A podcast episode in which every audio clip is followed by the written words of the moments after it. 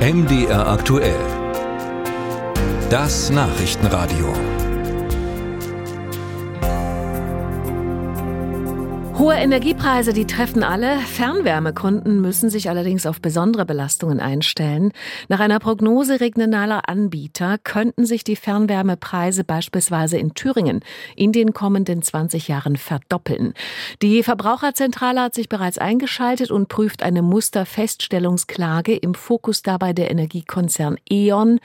Der Vorwurf, die bisherigen Preisanstiege sollen rechtswidrig zustande gekommen sein. Till Ganswind berichtet. Bei den Verbraucherschützern hatten sich die Beschwerden verärgerter Fernwärmekunden gestapelt. In einigen Versorgungsgebieten hatten sich die Preise für Fernwärme zwischen 2020 und 2022 vervierfacht. Aus Sicht der Verbraucherzentralen ist das eine bedenkliche Entwicklung. Energieexperte Tom Janek von der Verbraucherzentrale Schleswig-Holstein. Also grundsätzlich haben wir in der Fernwärme das Problem, dass es ein monopolistisch geprägter Markt ist. Das heißt, man kommt nicht einfach aus dieser Wärmeversorgung wieder raus und dadurch steht natürlich dann immer der Vorwurf im Raum, dass die Versorger tun, was sie wollen und die Preise, die dort zum Teil erhoben werden, vielleicht auch über das hinausgehen, was denn eigentlich normal wäre. Nachgefragt bei den Stadtwerken Erfurt will man davon nichts wissen. Der Gesetzgeber wisse um die Monopolsituation der Versorger, sagt der Geschäftsführer der Stadtwerke-Tochter SWE Energy, Karel Schweng.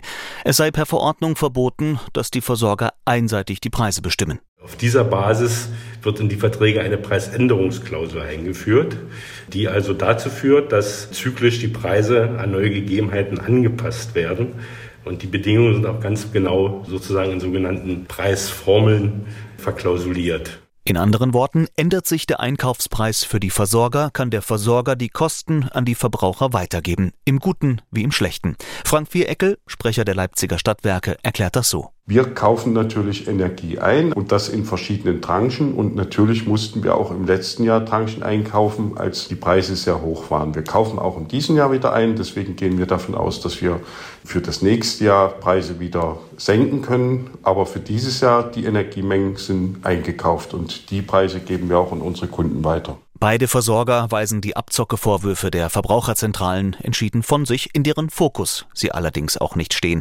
Aus Mitteldeutschland ist bislang auch kein größeres Beschwerdeaufkommen in Sachen Fernwärmepreise bekannt. Die Vorwürfe richten sich vor allem gegen den Konzern E.ON, der in dieser Sparte auf dem mitteldeutschen Markt eine allenfalls untergeordnete Rolle spielt. Und die Vorwürfe zielen vor allem auf die angesprochenen Preisänderungsklauseln ab, denn die sind auch nach Auffassung des Bundes der Energieverbraucher keineswegs eindeutig geregelt geregelt. Die Vorsitzende Leonora Holling erklärt. Zum Beispiel typischerweise bei E.ON die Klauseln haben einen äh, Hinweis auf den Preisindex der Erdwärme im letzten Jahr. Das heißt also, wenn im letzten Jahr statistisch gesehen die Erdwärme steigt, steigen auch die Endkundenpreise und das ist tatsächlich nach der Rechtsprechung aber nicht zulässig, weil die Rechtsprechung sagt, es kommt nicht auf irgendwelche statistischen Werte an, sondern es kommt auf die tatsächlichen Bezugskosten der Fernwärme an. Der Verdacht, der Versorger hat die Fernwärme teurer an seine Kunden verkauft, als die Einkaufspreise das gerechtfertigt hätten, mit Verweis auf zwischenzeitlich gestiegene Marktpreise. Ob das zutrifft, wollen die Verbraucherschützer jetzt klären.